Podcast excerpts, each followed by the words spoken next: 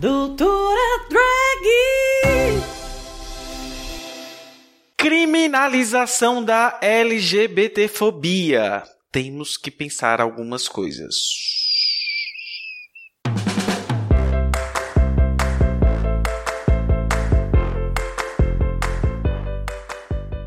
Olá pessoal, aqui é Dimitra Vulcana. Para quem não me conhece, né, a gente tem este canal aqui no YouTube e ele é um spin-off do podcast HQ da Vida. Siga HQ, HQ da Vida em todas as redes sociais e também siga Dimitra Vulcana tanto no Twitter quanto no Instagram.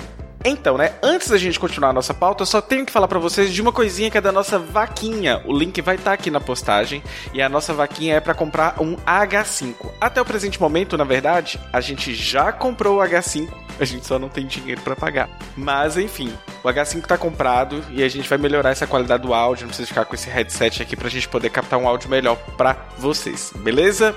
E quem quiser apoiar né, o nosso podcast e o canal no YouTube, vai lá em padrim.com.br barra HQ da vida.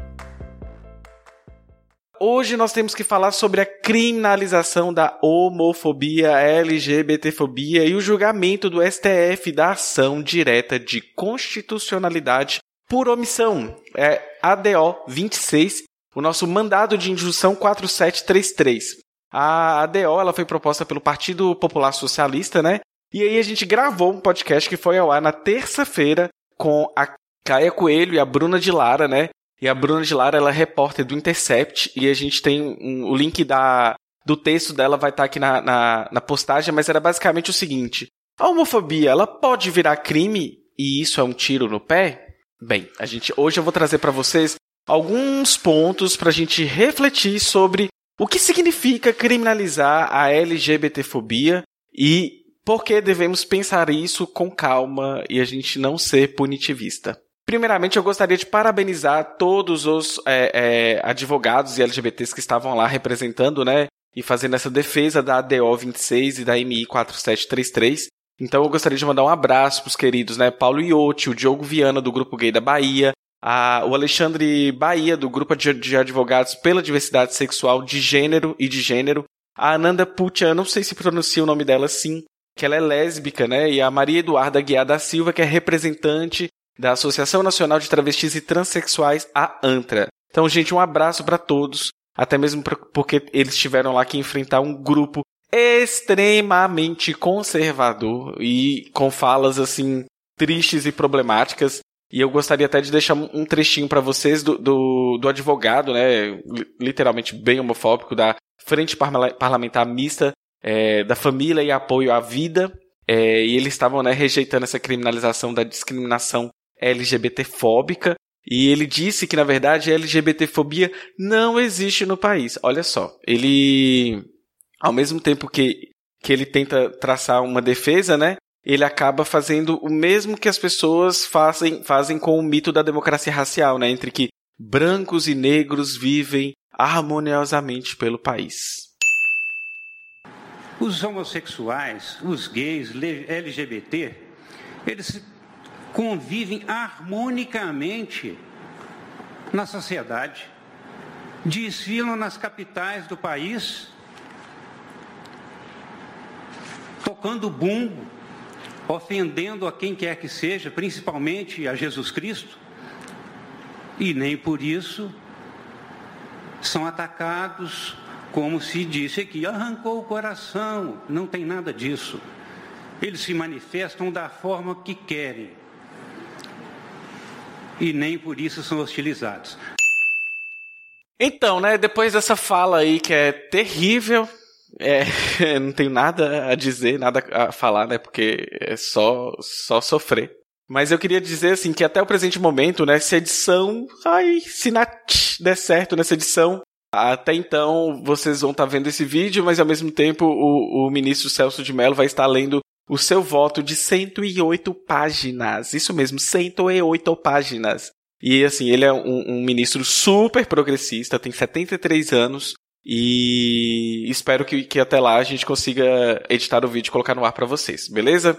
O que eu queria dizer, né? A gente precisa então refletir sobre passos que significam criminalizar a LGBTfobia. O que que significa criminalizar a LGBTfobia? Bem, primeiro ponto que eu vou colocar para vocês é a questão de que o STF fazendo isso, ele está ocupando o lugar do legislativo. Então, é, tem, tem um, eu vou colocar vários links para vocês de tudo que eu tô falando, viu, gente? É, a Luciana Boitê, ela até falou assim que não cabe ao judiciário, né, tipificar crime nem dar interpretação ampliada a uma norma penal. Ela coloca uma reflexão assim: imaginemos se uma corte bolsonarista faria com a mesma estratégia. Aí eu abro um parêntese e coloco para vocês. Existe a PEC do cabide, né? Então, o nosso ministro Celso de Mello tem 73 anos, ele irá aposentar em dois anos. Se a PEC do cabide passar, todo mundo que tem 70 anos irá ser aposentado compulsoriamente, ou seja, ele é, automaticamente já é aposentado. Nisto, ao invés de colocar três ministros que o senhor Bolsonaro tem direito, ele vai poder colocar quatro ministros. Progressistas? Será que serão progressistas? Pensem comigo. E aí a gente tem que pensar também na, na, legitimidade do STF, né, como Tribunal Constitucional, de ordenar a criação de um tipo penal. Então, assim, isso é o papel, é um papel do parlamento, né, e isso vai dividir, é, interferir na divisão dos poderes. De certa forma, os ministros eles não, so, não foram eleitos, e por não ter sido eleitos, é, isso meio que fere o processo democrático. E ademais a gente tem que pensar, o judiciário ele não é neutro. Lembra que eu falei que a ciência não é neutra? O judiciário também não seria neutro. Então a gente já tem que trazer essa outra reflexão para vocês. Outra coisa, né, que, que o, o STF ele tem que atuar como um defensor da Constituição e na proteção das minorias, e esse é o papel dele. Mas o que acontece, né? Ele está criando situações dentro do âmbito do direito penal que é um âmbito que não protege minorias e, sobretudo, ele é seletivo e atua né, como um grande controle social. O que eu quero dizer sobre isso? Leiam sobre o que é encarceramento em massa da Juliana Borges, por exemplo. Vocês vão ter assim vários insights para vocês refletirem desde a nossa construção do Brasil colônia, como que funciona, como que funcionam os nossos sistemas penitenciários, como que funcionam os nossos os nossos indicadores. Então, assim, o nosso direito ele não atua, né? O direito penal não atua e ele é seletivo nesse sentido e a gente tem um grande encarceramento de pessoas negras. Então, vamos agora refletir algumas questões que eu vou pontuar aqui com vocês para a gente pensar, né? Dimitra, você está sendo é, defensora da bancada conservadora? Não, não estou. Ficou claro? Dimitra, você é contra a criminalização do STF? Depois de tudo que eu li, não tem como. Vamos entender por quê, né? Vamos lá. Primeira coisa que eu queria que vocês entendessem era o seguinte: se a gente parar para pensar historicamente como que LGBTs têm uma relação assim conturbada com a polícia, eu vou pegar desde exemplos que não são da nossa realidade do Brasil, mas são é um exemplo clássico. Pega a Revolução de Stonewall, aí pega como exemplo a Marsha P. Johnson, a história da Marsha P. Johnson. Quem não conhece a Marsha P. Johnson, é, assistam um documentário dela no Netflix e também ouçam a HQ da vida que tá maravilhoso sobre a Marsha P. Johnson. Então, dá para vocês fazerem um, uma correlação. Aí agora vamos trazer para dentro da nossa realidade. Tem um documentário no YouTube chama The Hunting Season. Ele é da, da Rita Moreira. Ele, ele foi feito no Brasil pós-democrático, né? Ali depois de 1988. E existe uma operação chamada Operação Tarântula. Então, assim, quando eu falo que pode ser muito difícil, muito conturbada a relação entre LGBTs, eu estou falando que é sobretudo pessoas transexuais, porque aí o buraco está sendo mais embaixo. Vejam, por exemplo, o caso da Verônica Bolina, como que ela foi tratada pelo Estado. Então, se vocês não conhecem, digita aí Verônica Bolina, Laura Vermont, enfim. Sobre a Operação Tarântula, a gente também tem um, um episódio no HQ da vida, então ouçam lá The Hunting Season, que vocês vão ver e vocês vão entender do que, que eu estou querendo trazer dessa relação conturbada entre polícia, ou seja, Estado e cidadãos. Então, assim, se era para a gente ser protegido, o que está acontecendo? Não, não, estamos sendo protegidos. Algo está acontecendo de errado. E é muito seletivo. Vide também Rafael, né? Rafael, o, Rafael, o caso do Pinhosol do, do Rafael é um exemplo emblemático aí. Então, assim, eu poderia sacar inúmeros exemplos para vocês, mas eu só estou colocando aqui a reflexão para a gente pensar, beleza? E desse calor, né? Ai, eu preciso de um like, gente. Como LGBT, né, a gente fica pensando assim, tá, vai criminalizar LGBT, LGBTfobia. Mas assim, quais são as condutas de aplicação de educação de gênero e sexualidade? Vocês lembram que a gente está no país do kit gay? da mamadeira de piroca, como que a gente vai ver a implementação disso? Fora, né, por exemplo, se isso ocorresse mais ou menos nos moldes que ocorre da Lei Maria da Penha, seria interessante. Apesar de que existem ainda umas falhas, e vocês podem ouvir no HQ da vida também que a gente falou sobre a Maria da Penha. E aí eu quero citar né, uma grande pensadora do nosso tempo. Não é Clarice Lispector com aquelas frases motivacionais, mas é o seguinte, né? A Angela Davis, né? Ela é uma mulher negra, lésbica, que teve no Panteras Negras, então ela tem uma história maravilhosa. Quem não conhece Angela Davis, mas eu acredito que quem tá me seguindo nessa altura já deve conhecer Angela Davis, porque já deve ser a quarta, quinta vez que eu cito a Angela Davis, mas ela fala o seguinte, né? Que basicamente é como se a cadeia fosse um depósito dos problemas da sociedade que a gente não quer lidar. Então, como que eu posso colocar, então, gente? A gente. Existe coisas boas na criminalização da LGBTfobia? Talvez a gente poderia criar estatísticas, criar dados, criar números, mas também a gente tem que pensar assim, quem é que vai ser contemplado por esses números, sabe?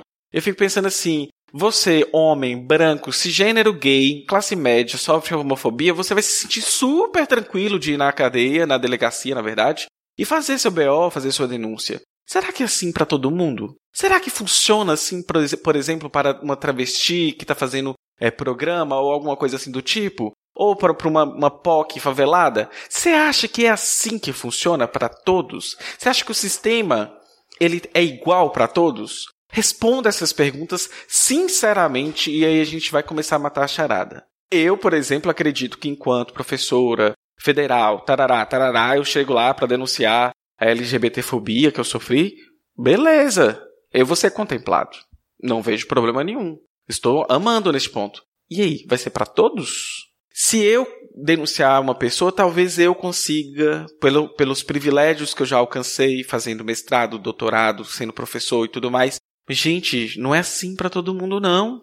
Então a gente tem que refletir. Então, pensando nisso, a gente tem que pensar um pouco sobre encarceramento e um pouquinho também sobre as questões do punitivismo. Para isso, eu vou abrir algumas perguntas da própria Juliana Borges. Eu vou só ler aqui para vocês ela até começa falando assim, no livro dela, inclusive, sugiro ler livro maravilhoso, você lê rapidinho, você pega um monte de coisa.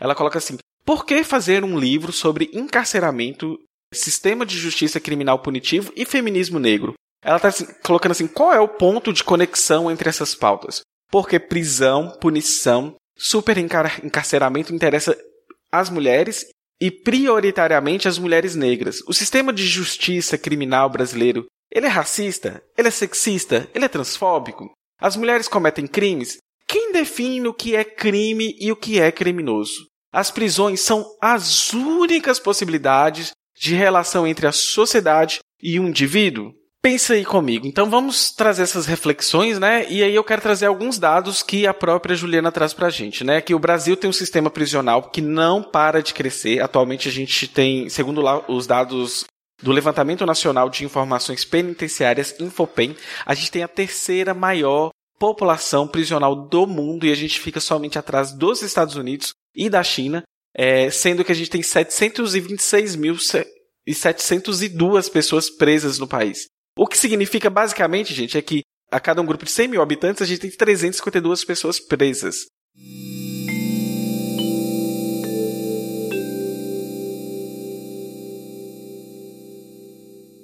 Então, né, a gente falou sobre punitivismo, sobre uma perspectiva do encarceramento em massa, a gente falou sobre o livro da Juliana Borges, a gente falou sobre Angela Davis, a gente falou sobre a questão de o STF fazer algo que é do papel do legislativo. Então, assim, são várias questões que devem ser refletidas e pensadas para a gente colocar em pauta, né? E aí, se a gente novamente esquecer que temos uma população é, negra encarcerada, vítima da seletividade penal. E a gente, se a gente não conseguir seguir com esse debate, a gente não vai é, chegar a lugar nenhum. Então, tem tantas coisas que eu poderia falar aqui para vocês, mas a gente precisa, né, pensar e fazer recortes. Vamos ler, por exemplo, vamos entender. No YouTube está lotado de participações da Angela Davis. Leia uma coleção é, chancelada pela Djamila Ribeiro, né, para entender alguns debates. Mirem nos exemplos tristes que temos com a população LGBT que eu acabei de tra tratar e, e trazer para vocês. Enfim, pense como que a gente funciona, né? E como que esse Estado que poderia ser a gente tutelar, né? E, e não funciona nem assim. Então, reflitam. Aí vocês colocam assim, Dimitra, mas você disse que está que existe uma, uma ala identitária LGBT que você não falou com essas palavras, mas que seria liberal e que é quase uma esquerda punitivista que está só focando no punitivismo porque já alcançou privilégios. É, eu acho que eu estou dizendo, mas assim, é, eu queria trazer uma reflexão para vocês é o seguinte, que às vezes a gente pensa em soluções rápidas, né? E a gente está num mar de chorume. Olha o país como que está. E aí a própria Sabrina mesmo, ela pontua, né, que o punitivismo, olha a, de, é, descrição da, da, da, Sabrina. Ele é como se fosse um buraco de minhoca ideológico que vai unir tanto esquerda com direita e em certos momentos, né, como adeptos ao senso comum acerca do que é crime. Então, porém, enquanto a, a direita ela, ela vai partir daquele punitivismo, né, bandido bom é bandido morto e que tem que ter pena de morte, a esquerda geralmente chega a ele após falha, né, das transformações sociais, ou pela, pela, pelo viés da, da, da Sabrina, que é pela falha da própria praxe. Então, assim, criminalizar a homofobia é, é um tema que gera tensão na esquerda, que vai é, gerar cisões, né? Fazer um vídeo sobre isso, por exemplo, é super difícil, problemático. Assim, eu fico até super nervoso de, de não errar em nada. A gente tem que pensar o quê? Que criminalizar, né, a, homofobia, a LGBTfobia, é muito resultado de que a gente falhou na prevenção. Então, assim, temos que pensar, né? Então, toda vez que a gente surgir uma oportunidade de criminalizar algo, é, é interessante que a gente pense, reflita e, e, e, será que esse, assim, pense criticamente como que isso, quais são as, as consequências disso que a gente está pensando. Então, assim, do que, que vai acontecer. Tendo dito tudo isso para você sobre esquerda punitivista também, eu vou contar uma história de, do caso do Al-Lamin. É, eu não sei se pronuncia o nome dele assim, mas em junho de 2016, né, ele esteve num restaurante em Chelsea e era conhecido um bairro é, gay de Nova York. E aí aconteceu que ele teve uma briga com um casal de gays brancos, né, o Ethan Adams e o Jonathan Snipes. E tanto o, o, o casal, né, eles acusaram o, o Alamin de, de um insulto homofóbico contra eles. Ele deu uma cadeirada neles, assim, foi uma loucura. Só que aí, né, viralizou isso na internet, a mídia colocando ele como um brutamontes e tudo mais, e por causa disso ele ia pegar uma pena de 50 anos de prisão. E aí rolaram, né, protestos e tudo mais, colocando ele como um brutamontes. O cara era negro e ele era muçulmano nos Estados Unidos. Então pensa aí na, nas junções das opressões, né? E aí o que aconteceu, né? O cara que que foi insultado, o, se eu não me engano, o Snipes, tempos depois ele até mesmo disse de não ter certeza se foi o próprio Alamin que tinha insultado ele, por isso que ele começou a brigar com ele. Acabou que no final o Alamin ele foi condenado né, a nove anos de prisão. Então assim, só que o plot twist melhor. O Alamin é gay também e era ativista LGBT. Então, entre o embate, né, entre três gays, na verdade, o que prevaleceu foi a cor e a raça, né? Então vocês estão tentando entender, assim, assim, de coração aberto, o que que eu estou tentando explicar para vocês? Então, basicamente, né, a, a comunidade LGBT ela não merece essas migalhas que a gente que precisam colocar. A gente precisa talvez, quem sabe, talvez um texto à altura da, da, da Lei Maria da Penha, que é uma, uma é considerada né, a terceira melhor do mundo quando se trata de enfrentamento à violência doméstica, e mesmo assim é cheia de falhas na sua execução. Agora a gente já vai começar pelo fim. Fica a reflexão. Eu estou, eu estou aqui trazendo tudo assim de coração muito aberto para a gente pensar e tentar chegar em um denominador para a gente andar com esse debate, beleza? Diga aí o que vocês acharam, tá bom? Haters, eu não vou, eu vou ignorar todos, por favor, tá? Enfim, é, e se vocês quiserem ouvir o HQ da Vida, né, vá lá no Spotify, siga HQ da Vida no Twitter e no Instagram, siga Dimitra Vulcana, assine o nosso canal e se você quiser ser nosso apoiador, vai lá em padrim.com.br barra HQ da vida. É isso, um beijo e tchau, tchau.